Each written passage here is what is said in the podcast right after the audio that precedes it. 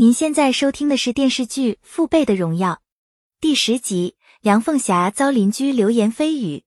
由于林小晴的高考成绩并不理想，所以父母想让她复读一年，但是林小晴果断拒绝，表示北京和上海虽然资源优渥，已经到了饱和阶段，广深还处于高速发展的过程，值得她去争取机会。林恒夫妇听到林小晴的这番话，认为她的想法倒是有点道理。只是觉得林小晴应该是受陈星杰的影响，结果遭到林小晴的否认。林小晴强调自己执意要去广深，与任何人都没有关系。很快，林恒来到顾长山家里，表面是来祝贺孩子考上大学，实则旁敲侧击打听陈星杰的近况，想要知道他与女儿是否在交往。顾长山完全没理解林恒的意思，透露陈星杰考完试以后还在刻苦学习。林恒总算是落下心头大石。随后，林恒拿出两百块钱随了礼，也看好陈星杰以后会有前途，同时有意无意提及到自己的女儿，并且询问顾长山对林小晴的印象。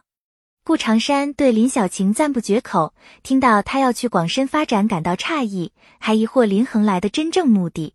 林恒为了跟顾长山拉近距离，主动聊起自己当年考大学的事情。还特地夸赞陈星杰一番，但是林恒又指出陈星杰善良、孝顺、顾家这三点是他的优点，更有可能会是他的弱点，影响前途。顾长山听得不明就里，直到林恒离开后，那存花认为陈星杰和林小晴搞对象，只是女方家父母不同意。可是即便如此，顾长山认为儿孙自有儿孙福，作为长辈不能干涉太多。最终过日子的还是得小年轻两个人。自从陈星杰考上大学的消息传出，邻里街坊陆续来家里给陆家送钱祝贺，令那存花很不好意思。王庆山媳妇向那存花透露有关梁凤霞的事情，可惜话还没说几句，马小云就从门外进来。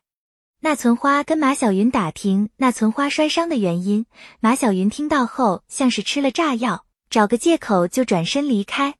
随着梁凤霞的伤势好转，出院回到家里，遭到街坊邻居的非议，更有好事的八婆们私下议论梁凤霞在外面干着肉体生意，肯定是跟别人睡过觉。在这些人看来，忠厚可靠的顾兆成被梁凤霞戴绿帽，对他不仅没有同情，反而落井下石看笑话。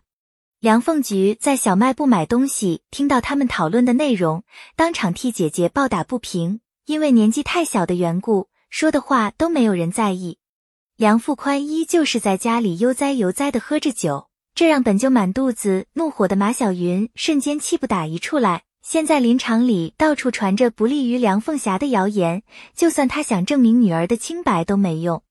正当马小云和梁富宽说话时，梁凤菊突然跑进厨房，拿着菜刀要去教训那些八婆。马小云见状，急忙阻拦。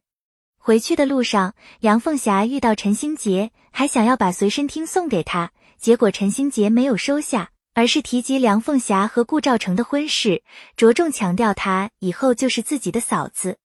顾家人帮着陈星杰收拾好行李，还给他准备六千块钱带在身上。陈星杰心情复杂的来到院子里，宋刘喜告诉陈星杰，无论未来去哪里，有多大的发展，若是累了就回家。人终究是要落叶归根。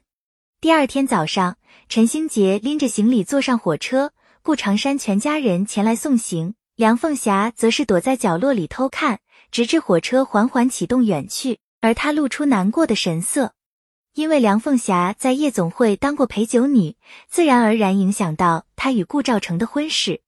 顾兆成不在乎梁凤霞的过往，那存花心疼儿子，又尊重儿子的决定。隔天就去找马小云商量婚事，彩礼照样一分不少。马小云对顾家感激涕零，家里的房子重新修缮一番。梁富宽夫妇眼看着大女儿就要出嫁，便想将二女儿梁凤琴带回去。尽管那存花心有不舍，还是帮着他们劝说梁凤琴。岂料梁凤琴哭得整个人抽搐起来，吓得顾家当即决定让她留下来。此时，陈星杰在大学校园里遇到林小晴，室友看到陈星杰身边有这么漂亮的女孩子，为此很是羡慕。本系列音频由喜马拉雅小法师奇米整理制作。感谢您的收听。音频在多音字、英语以及专业术语方面可能会有不准确，如您发现错误，欢迎指正。更多电视剧、电影详解音频，敬请订阅关注。